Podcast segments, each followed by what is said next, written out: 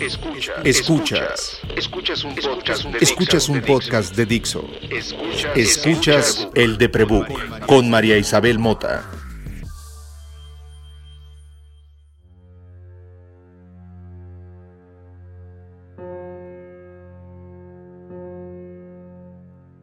Hola, soy María, soy paciente de carrera, escribo, cocino y vivo con muchos gatos y un perro que cree que es project manager. Hola, mi nombre es Valeria, soy psicóloga, me encanta el café, el cine y vivo con un esquizofrénico que amo tanto. No sabemos si la convenció en la esquizofrenia o de verdad él es muy guapo. No. Pero no, no es guapo o, o no te convenció. Ah, no, por supuesto, muchísimo. Bueno, Valeria está acá, como han estado Jadi y Marce Robles, Marcela Ro, porque este podcast necesitaba presencia de gente que sepa de la cabeza y no nada más que lo padezca, ¿no? No que ni Jadi ni Marce ni Valeria. Todos padecemos algo, pero ellas por lo menos tienen un mapa más claro de lo que pasa. Valeria es estúpidamente joven. De todas las personas que hacemos este podcast, es la más estúpidamente joven. ¿Qué edad tienes, Vale? 27. Ven, o sea, y y está en esa edad en que lo dice como con. No sabe, no sabe lo que le espera cuando cruce los Con 40. miedo De llegar a los 30, pero ahí voy. Ven, tiene miedo de llegar a los 30. Por fortuna, pues Marce aquí nos, nos lidera a todas con sus 48. Jadi está un poquito más abajo eh, y vale de, de 27. ¿Por qué pasa esto?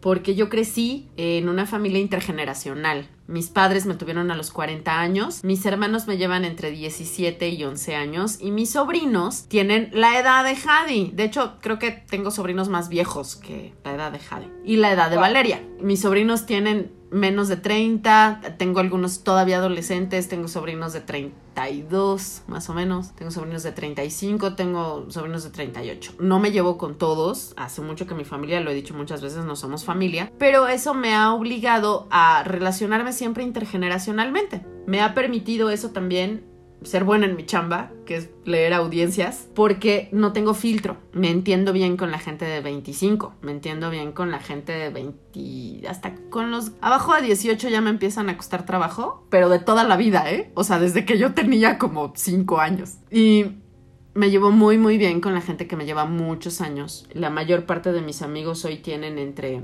25 y 50 y es gente con la que hablo todos los días. Creo que la salud mental tiene que entenderse desde sus audiencias, desde quién eres con respecto a tu entorno. Y creo que la salud mental también tiene que entenderse desde lo que hoy todos padecemos, queramos o no, porque si estás escuchando este podcast, te enteraste por redes sociales y eso quiere decir que tienes una red social. Y Vale está aquí porque de las tres personas que van a dedicarse a hablar de profesión de salud mental, es la única que siendo psicóloga se dedica al marketing.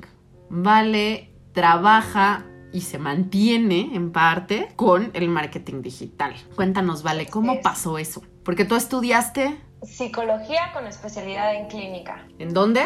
en la Universidad Latinoamericana. O sea, niña bien, niña, ni- niña bien de la, o sea, se fijan, ella pagó la colegiatura. Así es, esfuerzo. Es muy diferente. solita.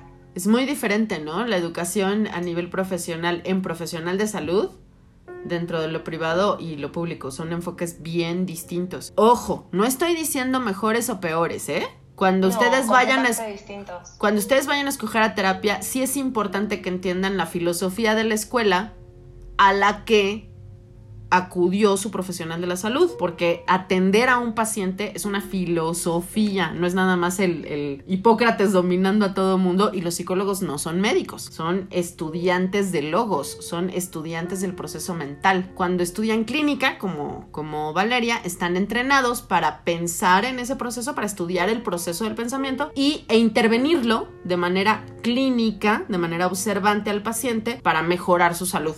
Vale, es- se tituló hace cuánto, Vale? ¿El lunes pasado? Así es. El Y lunes. luego, luego. Una vez y ya estoy en un podcast. Y hoy hay una demanda brutal para su gremio. Brutal. Y por fortuna vale, además de pues, ser clínica y estar estudiando en marketing, lo que le permite entender la realidad de lo que padecemos todos hoy cómo vivimos, cómo nos comunicamos, qué nuevos, eh, qué, qué actitudes forman parte ya del cotidiano, por, simple y sencillamente porque naciste en la era de las redes sociales. Después de eso quiere estudiar una especialidad en Sexología humana. leve, ¿no? Porque pues leve, o sea, vámonos. Todo va- va relacionado. o ¿por qué sea, no? o sea, o sea, porque pues de qué se trata la vida sino de disfrutar. Exacto. El sexo es una cosa de la que se habla poco en este podcast porque yo soy un ser humano muy extrañamente pudoroso y porque el sexo efectivamente está relacionado en el trauma, en mi caso. Y esa es la tercera razón por la que Vale está aquí. Como he platicado en los demás podcasts, no me interesa de ninguna manera ser sujeto de estudio de las co-hosts de este podcast. A todas las considero amigas, a todas las considero personas antes que profesionales y tengo la fortuna de conocerlas a todas a nivel personal, salvo a Vale Por el momento. eh, ya me amenazó. Pero eso me parece también importante agregarlo al mix, porque Vale y yo nos conocemos gracias a la pandemia, básicamente. Vale trabaja con mi mejor amigo, con mi hermano grandote, con el hermano que siempre quise tener, que se llama el señor Ángel Buendía, el Master Ángel Buendía, mi, mi profe, mi, mi sensei, mi, mi Obi-Wan Kenobi. Eh, vale se encarga de hacer marketing digital para quien da clases de, de pauta en marketing digital porque nadie tiene en, en casa del herrero hasta donde palo. Entonces Vale lleva las redes de Ornitorrinco Digital y yo tengo el enorme privilegio de ser muy amiga de Ángel y de poder meterme en, en el business manager de Ornitorrinco y ver qué están haciendo y ver qué está pasando y trabajar en el Slack y mi opinión por fortuna siempre es escuchada, yo no sé de qué privilegios gozo. Entonces Vale y yo platicamos, pues nos vemos todos los días en Slack Así es. todos los días. Eso, la cotidianidad en alguien que padece agorafobia y trastorno de ansiedad generalizada como yo se vuelve íntima. Yo tengo muchos años viviendo, viviendo y conviviendo a través de la computadora antes de la pandemia y este momento de estar encerrados, de no poder hacer networking, ¿no? Como sucede en la vida profesional de todos en un café, eh, porque fuiste a un evento, porque esta clase de cosas por fin están sucediendo en beneficio para mí. Por fin. Por fin todo el mundo se dio cuenta que sí puedes hacer networking y que puedes trabajar en línea sin conocer físicamente a alguien. Este enorme mix de novedad, de vida covidiana, es el que trae Vale a esta mesa. Entonces, Vale, Marce y Hadis ya nos platicaron cómo pasó, por qué les interesó estudiar psicología. Y tú empezaste, tú abriste eh, este podcast aventándote a la lona diciendo que estás enamoradísima de un hermoso hombre que padece esquizofrenia. Así Cuéntanos qué Muy, pasó. Muy enamorada. Cuéntanos qué pasó, que quisiste estudiar y por qué psicología. Bueno, esto tiene muchísimo antes de mi relación. Mm, siempre me ha llamado mucho la atención el, la conducta humana, el por qué las personas luego llegan a ser incoherentes con sus acciones y su pensar.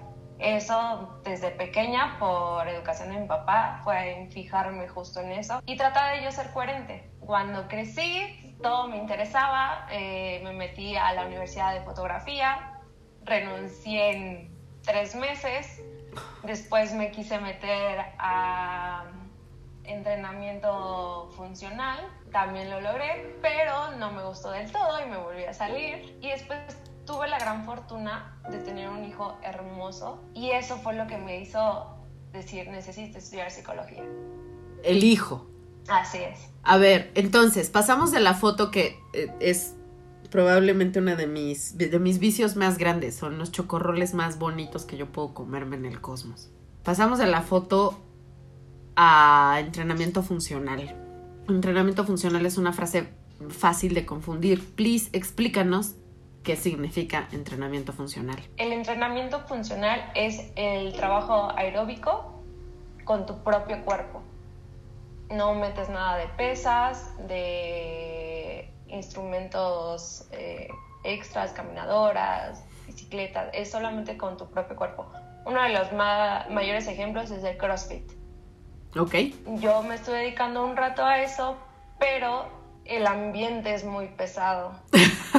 Lo dijo con una cara que me hubiera encantado que vieran. Hay momentos en que sí quisiera que esto fuera un video podcast. Estaría grandioso. Sí, es muy pesado. Mi papá tuvo la fortuna de poner un gimnasio y ahí fue donde nosotros, yo conjunto con dos de mis hermanos, nos desarrollamos en esto y la verdad es que es un ambiente muy pesado. Por tales motivos salimos huyendo un poco. del seno familiar y del negocio familiar también, ¿no? No, de lo familiar no. La verdad es que somos una familia muy unida. Entonces, por ese lado no, sino más bien el, el ambiente. Ahorita el único que se dedica de manera profesional a la educación física es mi hermano, el, el mediano. El- sobrevivió el, el- el jamón del sándwich. Sí, es que siempre creen que yo soy la mediana, pero no. Qué curioso eso. Al principio dijiste que por la formación con tu papá era muy importante para ti entender porque hay personas que hacemos una cosa y decimos otra. Sí, Y que tú buscabas la coherencia como, como goal en la vida. así es. Entonces, cuando llegó tu hijo, después de haberte dedicado a observar y a cuidar tu cuerpo, ¿qué pasó que te hizo pensar en la psicología? Todo, absolutamente todo. Preocuparme desde el embarazo hasta yo como, como mujer, como madre, qué ejemplo le estoy dando a él.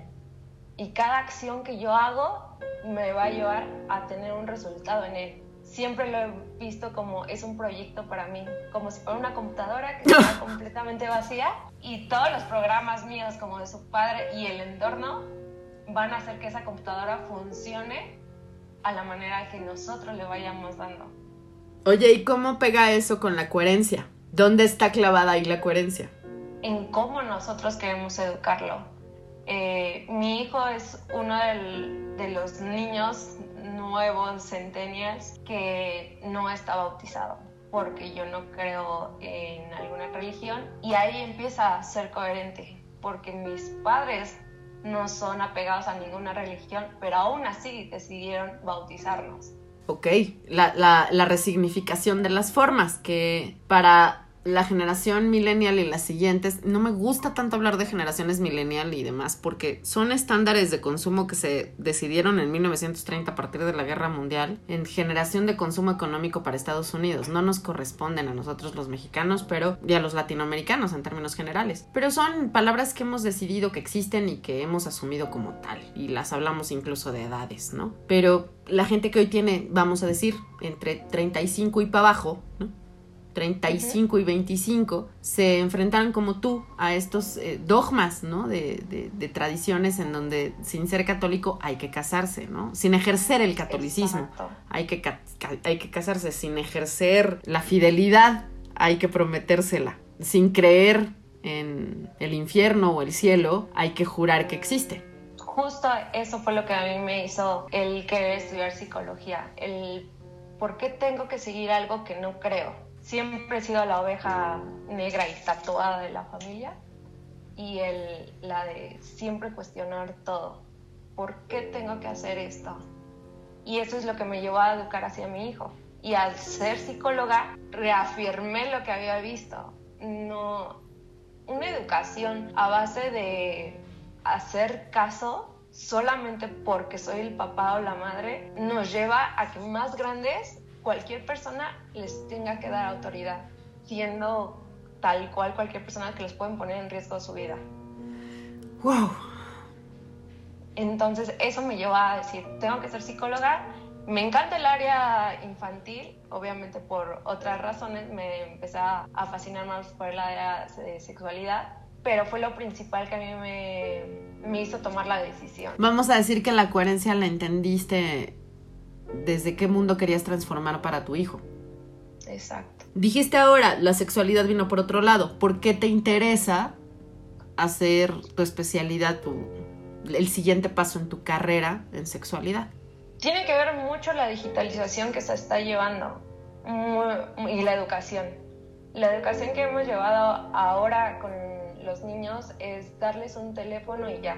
Y varia de eso ha llevado un boom en la sexualidad, en no tener esa intimidad, de no respetarla. Entonces, a mí sí me gustaría llegar a un punto de darles educación sexual a niños y adolescentes porque necesitan esto, una orientación. No necesitan prohibírselo.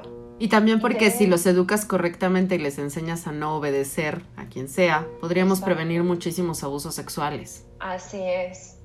Y, no, y un teléfono puede ser como beneficioso como a la vez ser un riesgo. Sí, todas las armas, todas las herramientas siempre tienen doble filo. No existe todas. una que no lo tenga. Pero justo, si tienes una orientación en tu vida, puedes cambiar absolutamente todo y que tu teléfono sea una herramienta para que tú salgas adelante en cualquier situación. Ya, tú lo sabes, ya hay muchas maneras de generar solamente teniendo el celular, ya ni siquiera una computadora. Ey.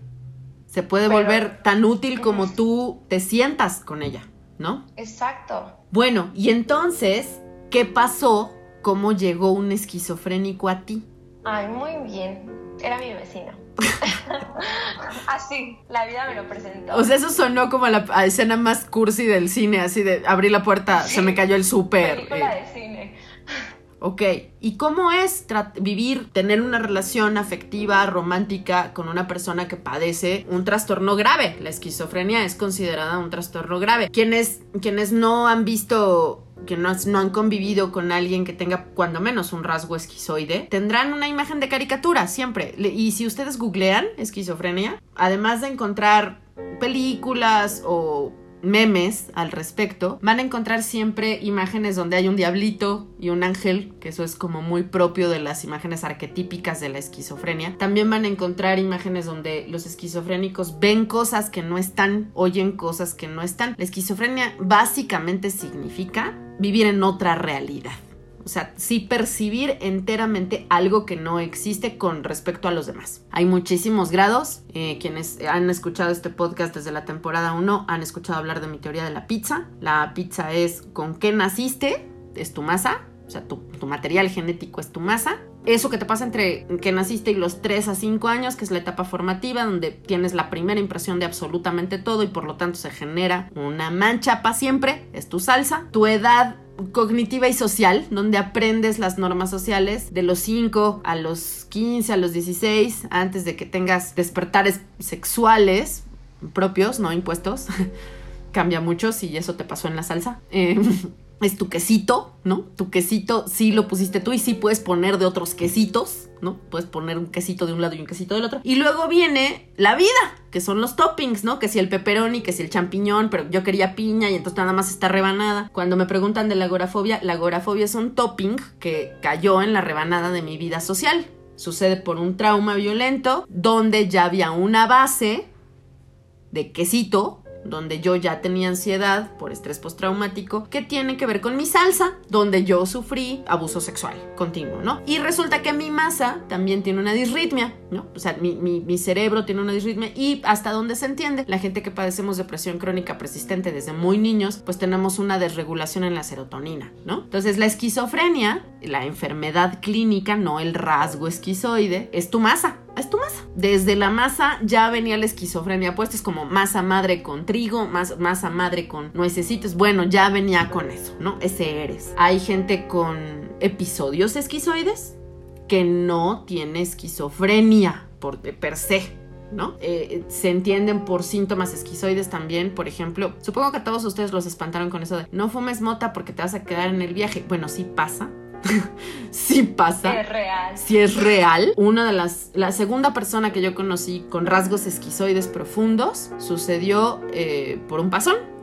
Por un pasón entre alcohol, drogas, edad muy joven, ¿saben? Muchas circunstancias. Y, y sí, te puedes quedar ahí, ¿no? Las medicinas también involucran. Entonces, tomando en cuenta este semi mapa que les hice medio por encima de lo que es la esquizofrenia, ¿cómo es vivir y tener una vida covidiana y cotidiana con alguien que padece esquizofrenia. Es muy activa, pero de la manera buena.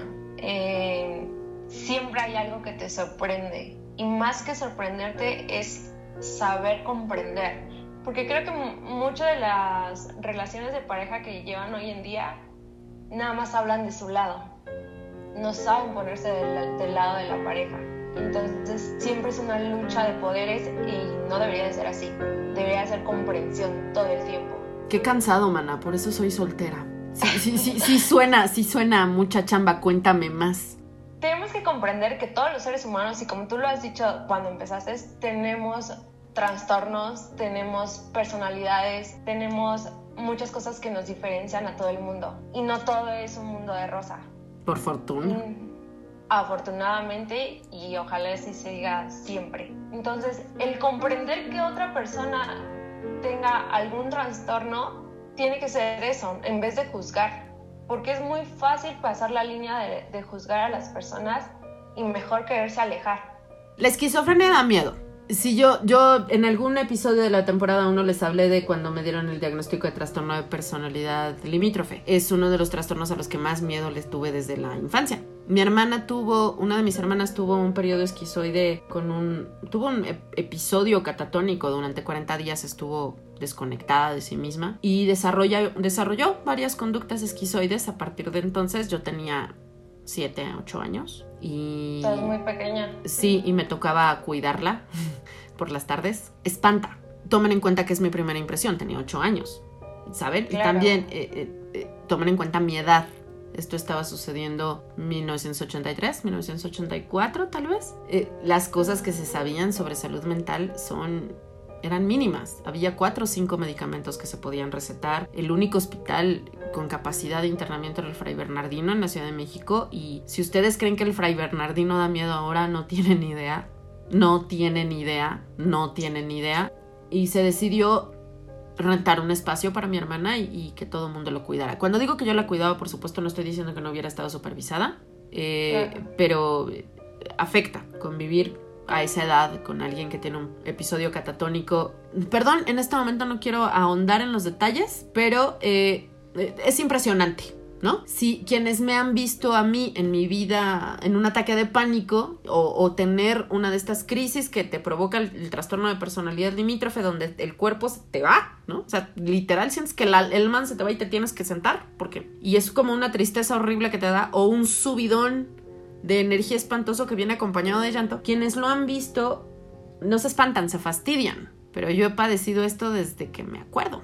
Y tengo muchos parientes con estas enfermedades, ¿saben? Entonces aprendes a enmascararlo, que es algo que ahora van a ver muy comúnmente en TikTok, a todos estos chicos que por fortuna tienen menos de 20 años y que hablan de sus trastornos graves, lo que antes se consideraba clínico digno de estar hospitalizado, hoy no se considera así y cada vez hay más personas que tienen más información sobre sus trastornos. Yo quiero creer que cuando tú dices activo, eh, una vida muy activa, y me acuerdo de, de los periodos, de los brotes esquizoides de mi hermana o de, de ese hombre a quien yo conocí con, con este brote esquizoide cuasi permanente, hay una vida activa muy física en la esquizofrenia. Cuando hay un, no sé si ese sea el caso de tu pareja, pero cuando ellos tenían episodios eh, de poco sueño, por ejemplo, podíamos pasar 36 horas moviéndonos sin parar, ¿no?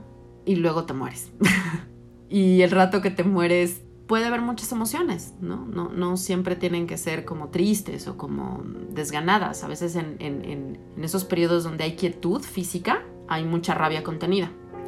Cuestan trabajo, cuestan trabajo. Quiero creer que a eso te refieres con una vida activa, en donde siempre, siempre hay que estar al tiro, ¿no? Como cambiando sobre lo que viene a pasar. Y en el asunto del prejuicio, pues claro, si a mí me pasa diciendo, ¿no? Yo tengo estos tres diagnósticos, estos cuatro diagnósticos que de verdad son de lo más común, ¿eh? O sea, yo porque los digo, pero son de lo más común. Quien tiene esquizofrenia se lo calla. Yo he perdido chambas por, por decir que tengo depresión crónica cuando el que tengo enfrente claramente está igual que yo, nada más que no lo sabe. Ahora imagínense lo que es decir tengo esquizofrenia.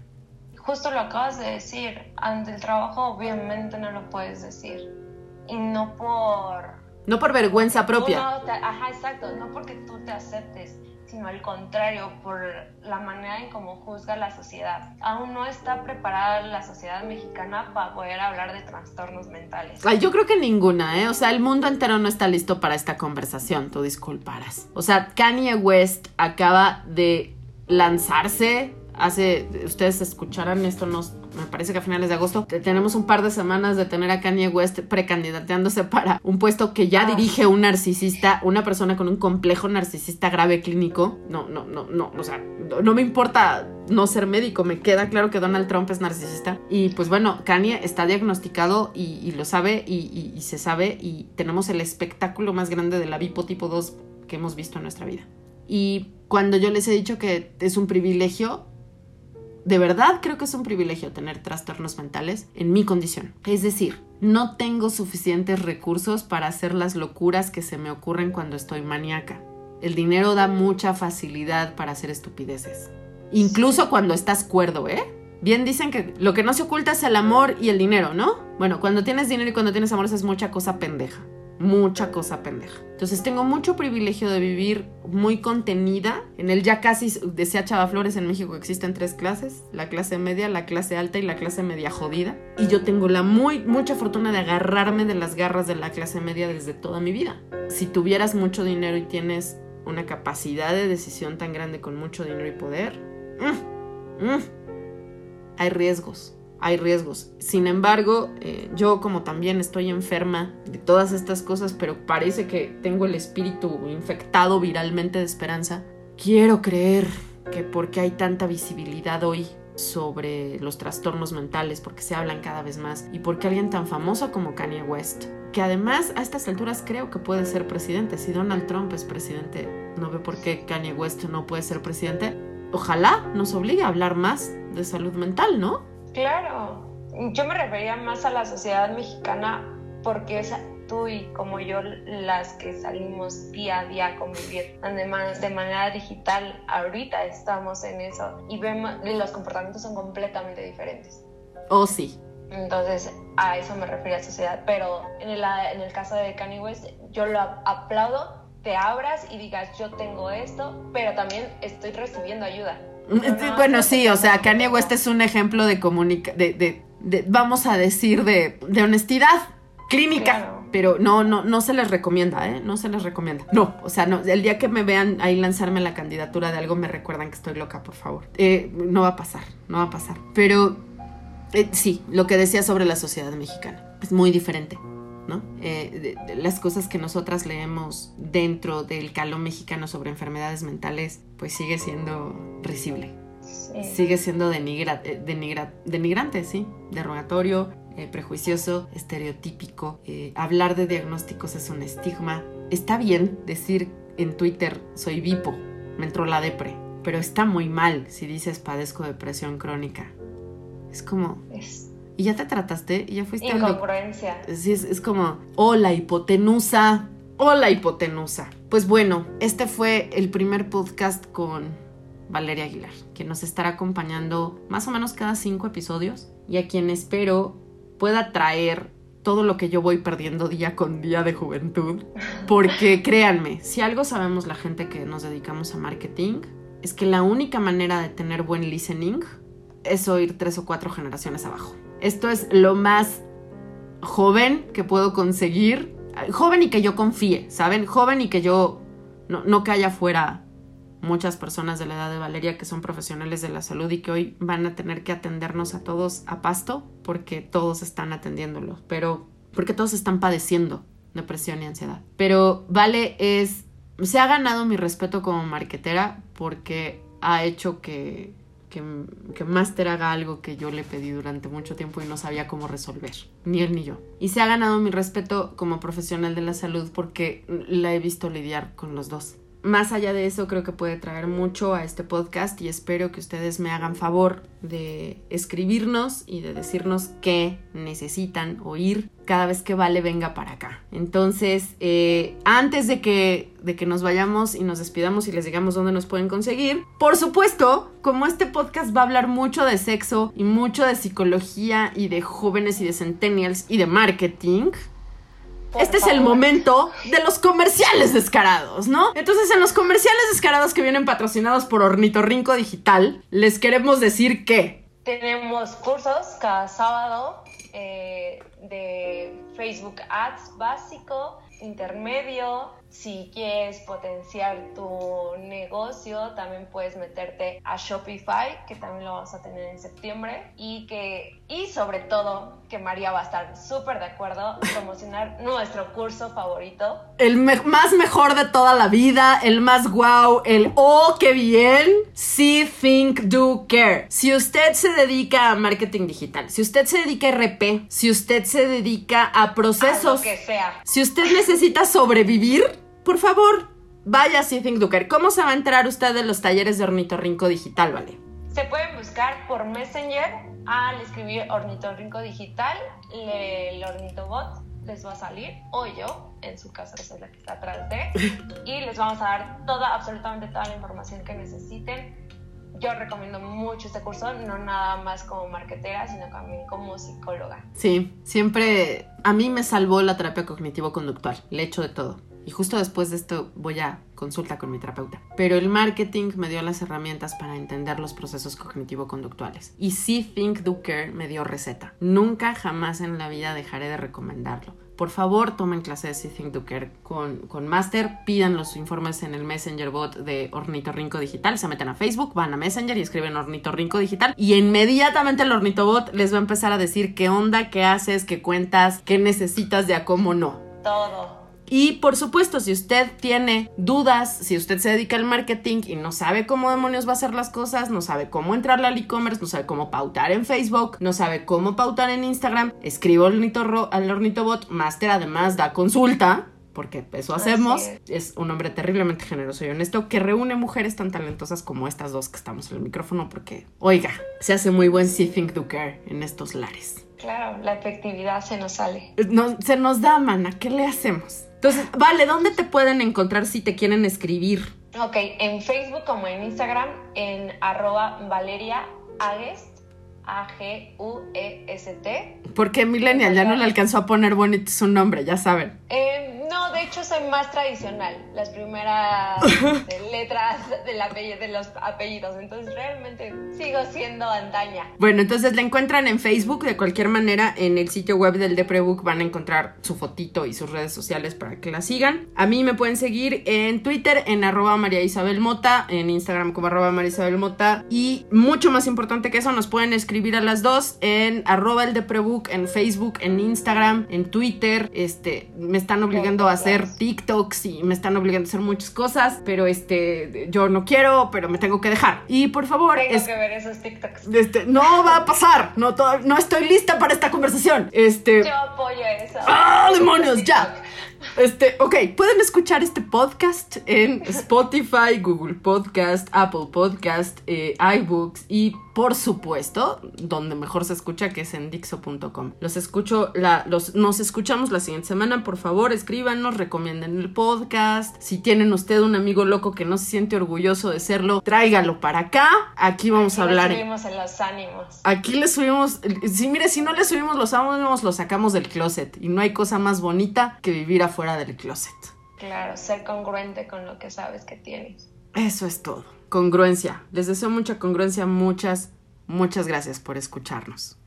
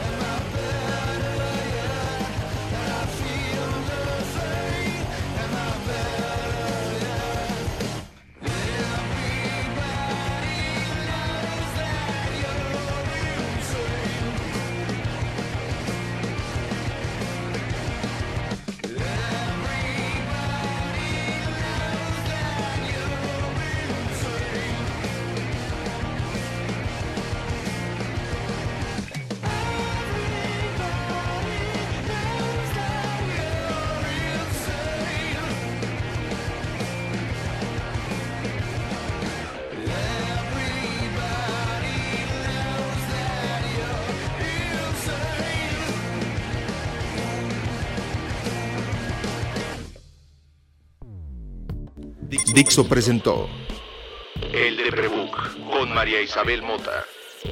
La producción de este podcast corrió a cargo de Verónica Hernández. Coordinación de producción, Verónica Hernández. Dirección General, Dani Sadia.